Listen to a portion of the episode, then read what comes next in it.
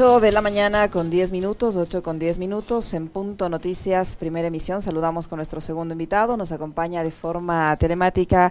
Está el asambleísta de la Izquierda Democrática, Marlon Cadena, con nosotros. Asambleísta Cadena, qué gusto tenerla acá. Buenos días, bienvenido. Le acompañamos Alexis Moncayo, quien le habla, Licenia Espinel. Ayer vimos este primer eh, capítulo de las comparecencias en la Comisión de Fiscalización del proceso de juicio político en contra del presidente de la República. Allí el secretario, el ex secretario anticorrupción, Luis Verde Soto, ha señalado las veces en que se le comunicó al presidente de las eh, presuntas irregularidades en las empresas públicas, entre ellas de Flopeg, hizo referencia incluso a una entrevista que habría tenido con el, eh, señor Estupiñán, uno de los eh, que, ha denunciado este perjuicio aparente al Estado en el caso Flopeg.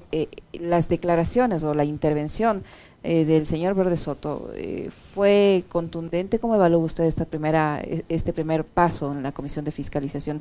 ¿Fue contundente, le digo o no, eh, para convencer a los asambleístas de que hay las causales suficientes de la responsabilidad política del presidente de la República? Liceña, muy buenos días. Alexis, igual.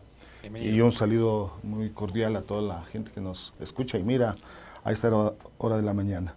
en realidad, ayer hicimos un acompañamiento eh, a nuestro asambleísta proponente de, del juicio político, que es el asambleísta Fajardo, y tuvimos la oportunidad de escuchar eh, las intervenciones eh, de tanto de los asambleístas como de Luis Verde Soto.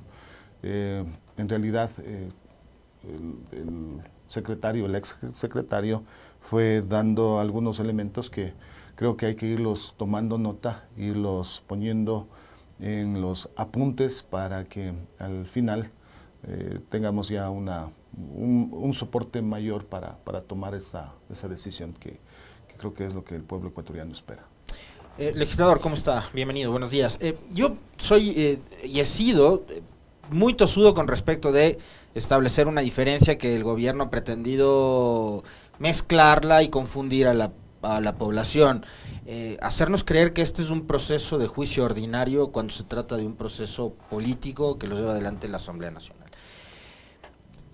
Después del pronunciamiento de la Corte Constitucional, eh, se delimitó a la causal esta del famoso contrato con entre Flopec y una empresa Amazonas Tanker. Pero más allá de eso, hay, hay un contexto eh, mucho más grande que nos ha llevado a vivir consecuencias gravísimas en el país. Creo que una de las más graves, el haber cerrado el 2022 como el año más violento en la historia de este país tener una fuerza pública completamente desmantelada, unos sistemas de seguridad desmantelados y podemos hablar de que el sistema de salud pública de igual manera está desmantelado, la educación, etcétera, etcétera, etcétera. A su criterio, y a dónde quiero ir, es más allá del tema Flopec, que es a donde nos han querido trasladar, hay razones suficientes como para que el presidente Lazo sea censurado, sea destituido, porque simplemente no dio la talla y no estuvo a la altura de las circunstancias en este país o no? Bueno, em, para contestar esa pregunta tengo que también contextualizar. El primer elemento que hay que tomar en cuenta es que eh, de alguna manera se ha querido simplificar este hecho, reducirle al mínimo, de manera que eh, en ese ejercicio se quiere poner una cortina de humo y tratar de minimizar y naturalizar, terminar naturalizando la corrupción. Eh, en ese sentido, yo creo que eh, las fuerzas políticas serias, la ciudadanía, la opinión pública, eh, no puede caer en ese juego que se termine desviando la atención, porque desde el día cero que se inició por las denuncias que hubo por un medio digital, fue atropellado y fue bombardeado todo ese, ese caminar, de manera que se trató de, de deslegitimarlo, que llegue bastante abollado que llegue desinflado y que llegue sin ningún tipo de legitimidad, cuando en realidad lo que deberíamos haber estado preocupados todos los ecuatorianos es exactamente que había uno, un elemento clave, corrupción. Es decir, todas las fuerzas políticas, todas las, toda la ciudadanía que siempre se ha pronunciado en contra de la corrupción, debía levantar la voz, el primer elemento. El segundo elemento es la, la campeante eh, realidad, la crisis en, las que, en la que está sumida el país. Eh, hablemos de, lo que usted ya ha anunciado, eh, la, la, situación de la inseguridad. uno, uno había presagiado de que si no se ponía corte y coto a la situación que había en las cárceles, en un momento determinado iba a saltar a las calles. Eh, esto lo hemos visto con muchísima preocupación. La carnicería ya no solamente es en las cárceles, ahora la carnicería ya está también en las calles. No hay día que no ah, nos alarmemos y no amanezcamos con ese, ese tipo de noticias que le aterrorizan al ecuatoriano. Ya es la madre de familia, ya es el estudiante, ya es el comerciante, ya somos todos. Ya no es solamente que eh, grupos de mafiosos que estaban eh, como nos querían también hacer entender de que eran disputas entre bandas y que además de eso que trataban de expandir su mercado por, por disputas de territorio, sino más bien ya es una cuestión en, contra de la, de la eh, situación que vive la, la, sociedad civil. Entonces, estos elementos juntos, juntos que no son menores, tienen que eh, decantar en una, en una respuesta que la clase política, en este caso la responsabilidad está en la Asamblea, tiene que dar, dar una salida y no hay otra, o sea, estamos en un camino sin salida, o lo uno o lo otro. Eh, y usted citaba, y creo que es importante, qué es lo que va a pasar con el país post-juicio.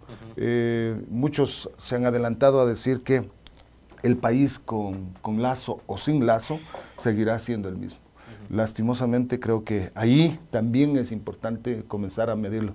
Eh, vamos a estar peor si es que continúa Lazo, si es que en este patrón de conducta de estos dos años, donde no ha habido ningún tipo de mejora para la situación que vive el Ecuador, si es que él se queda, vamos a tener ya la solución a los problemas, eh, o intentamos y damos un viraje total y el país tiene al menos bríos de que es posible reinstitucionalizar, de que es posible buscar mecanismos para que los que sean los responsables, en este caso de las instancias de seguridad y otras carteras del Estado, tengamos la posibilidad de exigirles, porque sí sería importante que todo este periodo sirva de aprendizaje de que en realidad eh, un modelo todavía no ha sido el apto para, para lo que vivimos nosotros o lo que esperamos los ecuatorianos. Asambleísta Cadena, el presidente de la República un poco eh, adelantándose a lo que puede ocurrir en la Asamblea Nacional, ha dicho a un medio internacional que él va a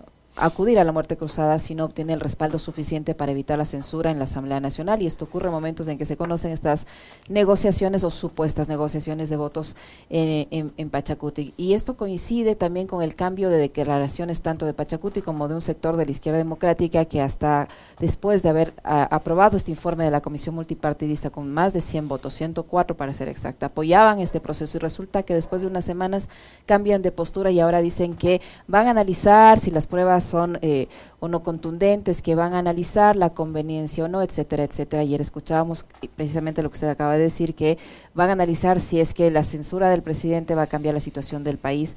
Eh, ¿Cómo están las cosas en la Asamblea Nacional? ¿Se, se, se puede eh, avisorar un, desenlace de censura o no del presidente de la República y cómo está la situación al interior de su propio partido, donde también hemos visto algunos legisladores que eh, mágicamente cambian de postura. Bueno, en realidad la muerte cruzada es una eh, es un instrumento que está planteado en la Constitución que el presidente puede hacer uso cuando él creyera conveniente. La preocupación es por el país. en realidad esa es la solución que el país esperaría eh, porque además de eso se estaría cortando la posibilidad de que tengamos un baño de verdad. No es cuestión de hacernos los que no ha pasado nada, de que no hemos visto nada, de que no hemos oído absolutamente nada y de que en realidad no podemos pronunciarnos a eso. Y la muerte cruzada sería echar un manto, eh, una, echar la basura bajo la alfombra y que sigan las cosas así, disolviendo la asamblea en un escenario que puede producirse como habían anticipado ya algunos expertos, una crisis y conflictividad mucho más alta de la que en estos momentos tenemos. el primer elemento. La segunda es, sí, lastimosamente, em, eh, las fuerzas políticas, eh, hay algunas fuerzas políticas que eh, en realidad parecen pollos sin cabeza, que un día tienen una posición muy acomodada, acomodaticia, dependiendo de a dónde sopla el poder y donde reciben coqueteos y guiños, es decir, unos momentos determinados están en un lado, luego en otro. Cuando eh, apoyaron, muchos de los asambleístas apoyaron con 104 votos para que vaya y continúe el juicio político, hacía claramente eh, prever que la posición no era tan real, porque ya lo hemos visto, van decantándose, hay algunos asambleístas ganapanes, algunos asambleístas tarifarios, eh, otros cotizadores que conforme se van dando las, las situaciones, pues van deponiendo posiciones. Eh, la parte, la parte y la, eh, la facción de izquierda democrática de la verdadera socialdemocracia, nosotros estamos apoyando desde el día uno el juicio político y estamos eh, convencidos de que el país necesita un recambio, no ha habido soluciones. No solamente es un juicio político, hay que entender que eh, esto viene con, con, alrededor, con una maraña de, situaciones y ojalá que la puntualización y este juicio político eh, termine siendo lo que desenmarañe absolutamente todo y le demos al país un baño de verdad. Nosotros tenemos una posición clara. Em, de que nacimos para luchar contra la corrupción y esa es nuestra posición. Nosotros estamos eh, firmes en, la postura eh, eh, hacia dónde debe terminar el juicio político. Asambleísta, yo quisiera detenerme un segundo en el tema de la muerte cruzada. Lo comentaba yo hace segundo, hace minutos nada más de cerrando el, el, segmento de opinión, porque no es tan sencillo como que el presidente coja, firme el decreto como uno creería y listo, mando a la casa a los 137 legisladores. Hay que cumplir una al menos de tres condiciones que dice el 148 de la Constitución. Em, cuando la Asamblea se hubiera arrogado funciones que no le competen constitucionalmente previo dictamen de la Corte Constitucional, ¿la, Asamblea a su criterio se arrogó funciones en este tiempo? No, innegablemente. ya. Eh, o si de forma reiterada e injustificada obstruyera la ejecución del Plan Nacional de Desarrollo o por grave crisis política y conmoción interna. ¿Alguna de estas otras dos se cumplen? Lastimosamente para el gobierno ninguna. Eh, Entonces no habría condiciones para ir a una muerte cruzada. Y aquí, y aquí es una de las situaciones más complejas aún, eh, que sería un desacierto y un desacierto, uno, uno más de sus desaciertos que cometa el presidente. Eh, sería darse un tiro en los pies por cuanto eh, en realidad lo que haría es frenar que, el, que siga el trámite del juicio político y que la ciudadanía sienta que se está coartando ese derecho a saber y que lo que está queriendo es en realidad prolongarse en sus funciones durante el tiempo que sea. O sea, ¿usted no le cree a Lazo que en seis meses va a convocar a nuevas elecciones? No, no le, no le creemos absolutamente nada. Porque pero más allá de eso, hay una cosa que a mí me preocupa. A propósito también de, no sé si usted le escuchó la última parte a Agustín Burbano, la entrevista anterior. Eh, este es un gobierno que ha dado muestras, siempre Lazo ha dado muestras, desde que era gobernador en el Guayas, y ahora, antes, cuando fue aliado de Moreno durante la etapa de octubre, y ahora en junio, que le tocó enfrentar él, es un presidente y es un gobierno que ha dado muestras, muchas muestras de intolerancia y de ser un gobierno de corte fascista. Entonces, declararse dictador, mandar a la casa a los 137 eh, legisladores, cerrar la asamblea, nos pone a los ecuatorianos en un contexto mucho más preocupante todavía por lo que usted acaba de decir. No hay garantías de que el señor Lazo en seis meses convoque elecciones. Va, a quedarse él con una fuerza pública, policía y militares que están en entredicho, muy cuestionados, relacionados además con N cantidad de casos de corrupción y demás, al mando. Preocupante el escenario. Por supuesto. Eh, estoy en la comisión de enmiendas también y estamos tratando la reforma al 158, donde las Fuerzas Armadas pueden salir a las calles. Em, en el 158 he hecho algunas observaciones porque existe ya el estado de excepción, es decir, el, gobierno puede sacar a los policías y, y, ha dado muestras de eso, además, y, estos juntar a, los, a, los, a los militares para una tarea conjunta. Además de eso, la Asamblea Nacional aprobó ya una ley que le faculta al presidente también sacar a las Fuerzas Armadas. Y una de las, de las características de sacar ya las Fuerzas Armadas es hacerlo de manera temporal.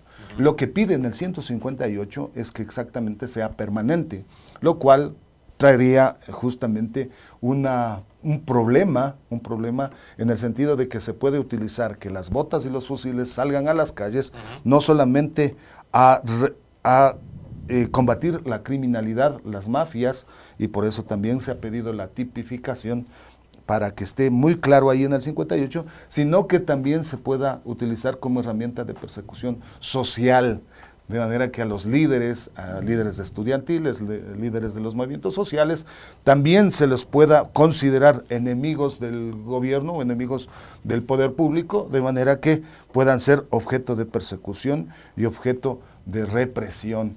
Y en ese sentido, pues eh, también hemos nosotros hecho las observaciones y por supuesto una de ellas también es, eh, se habla ya del porte de armas eh, en un estado donde hay una inestabilidad y una desinstitucionalización absoluta que ciudadanos de alguna manera traten de imponer a como dé lugar su visión de orden y que se enfrenten a la, a la ciudadanía que haya salido también a protestar y se produzca realmente una, una guerra civil.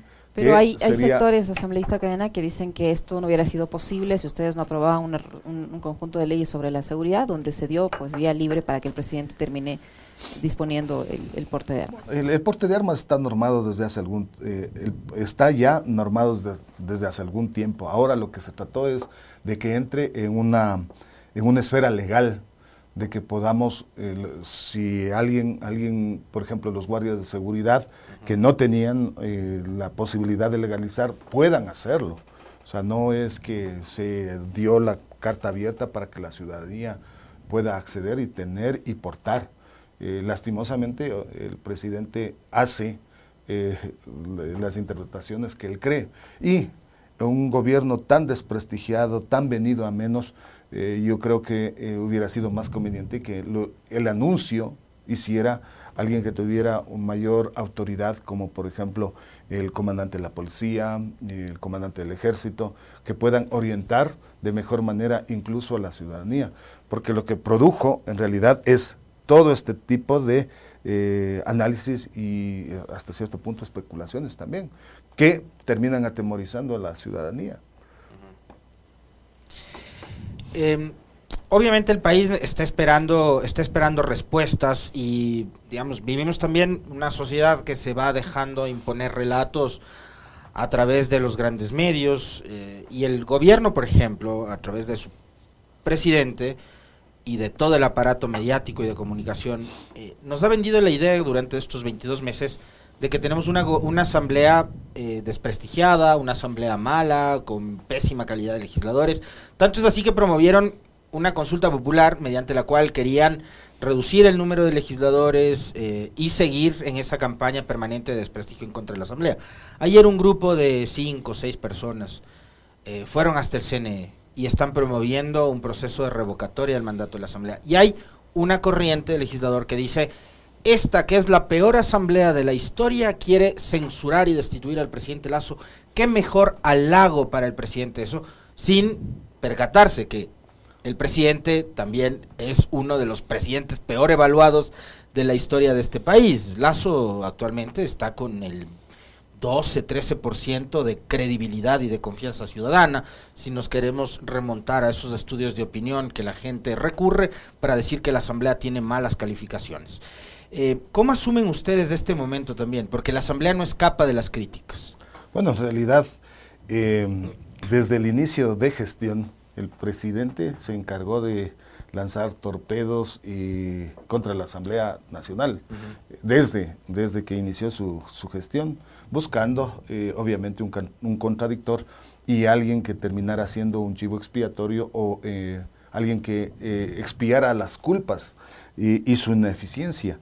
En ese sentido, pues el presidente siempre estuvo lanzando acusaciones, lanzando expresiones en contra de la Asamblea, de manera que se sumó y a la percepción que tiene la ciudadanía, más aún, por ejemplo, en estos días donde la gente vive la inseguridad y el presidente también eh, acusa a la Asamblea, incluso ha tenido que borrar algunos tweets, desdecirse de las acusaciones que ha hecho en contra de la Asamblea, de que la Asamblea no le ha presentado los instrumentos legales para poder eh, tomar acciones y gestiones en función de combatir la criminalidad.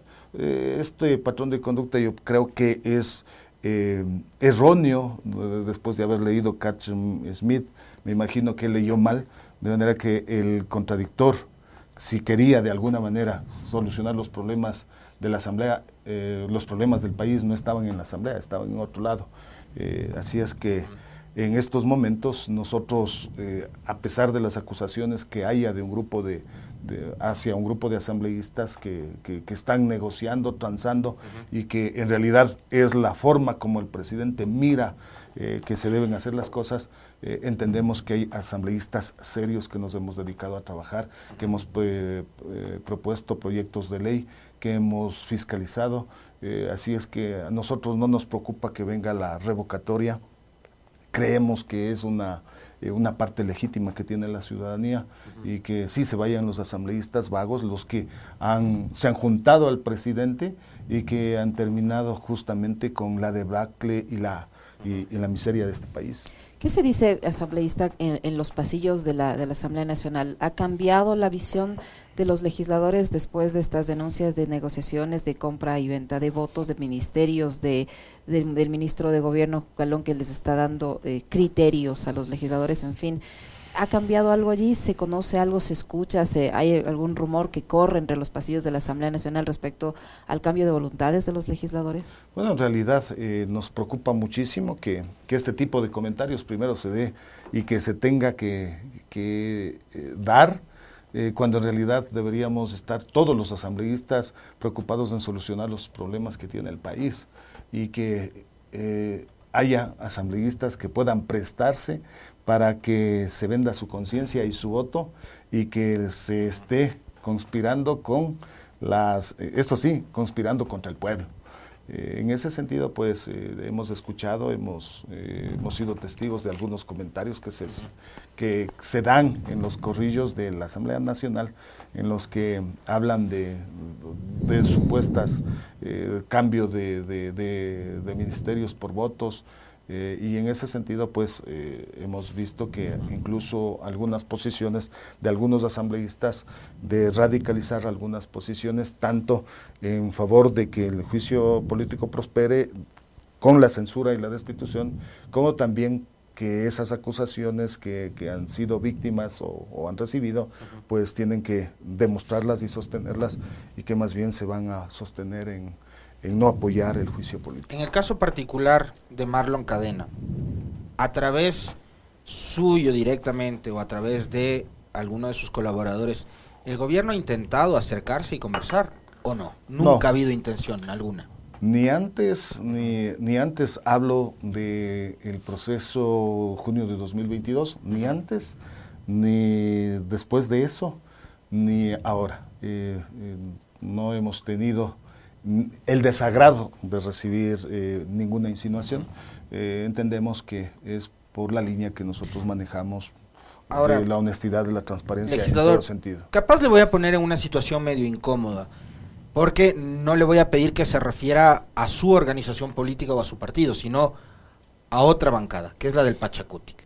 Sin embargo, ustedes, como Izquierda Democrática, eh, llegaron a un acuerdo en mayo del 2021 para eh, destrabar la elección de autoridades.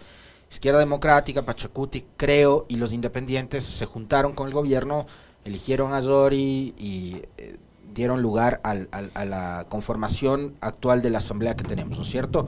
Bueno, teníamos, porque Zori fue destituida. Pero eh, Pachacutic, que es el brazo político del movimiento indígena, ahora mismo estaría conversando, negociando, acordando la conformación de un gobierno de coalición, que es como lo quieren vender los periodistas y medios aliados al gobierno, a través de la concesión de votos a cambio de cargos públicos, ministerios, han dicho, agricultura, obras públicas, bienestar social. Pachacuti, es el brazo político de la CONAIE, del movimiento indígena, que se rebeló en contra del gobierno de Lazo en junio del año anterior y que nuevamente puso muertos en la protesta en contra de un gobierno de corte neoliberal. Que hoy ese brazo político del movimiento indígena termine pactando con el gobierno, eh, ¿qué reflexión sacamos de eso? ¿Qué, ¿Qué, lectura le da a usted a aquello? Me remonto nuevamente a lo de mayo, cuando ustedes justamente conformaron esa alianza con Pachacuti. Pachacuti que está muy de cerca de las causas del pueblo indígena, de, los pueblos y nacionalidades que lucharon contra el gobierno de Lazo, pactando ahora con el gobierno. Bueno, en realidad en ese momento y en esas eh, eh, condiciones, cuando se necesitaba elegir las autoridades de la Asamblea eh, Nacional, fue un acuerdo puntual.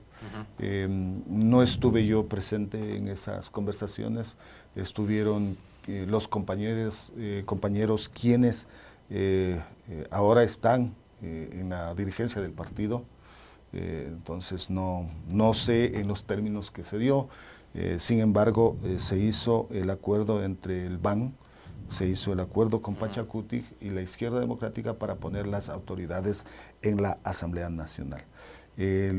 lastimosamente, el gobierno nacional ha ido creando las condiciones para que en este caso quienes formaron parte de una alianza dentro del legislativo pues vayan mermando ese apoyo político tanto dentro de la Asamblea como también afuera y las voces han sido críticas eh, con respecto a, lo que ha sido también esa, esa conjunción que se dio en ese momento.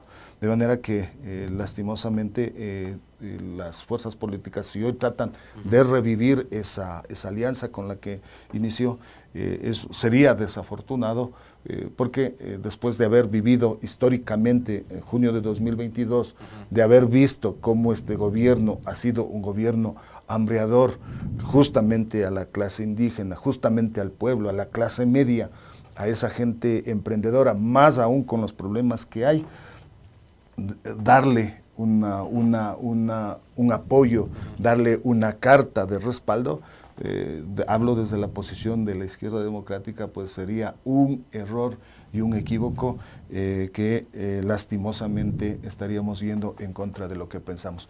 Por un hecho fundamental, nosotros no podemos tolerar desde ningún punto de vista que venga la corrupción desde el primer jefe del Estado, desde el primer, personero del Estado, quien nos representa, y, yo creo que no podría darse.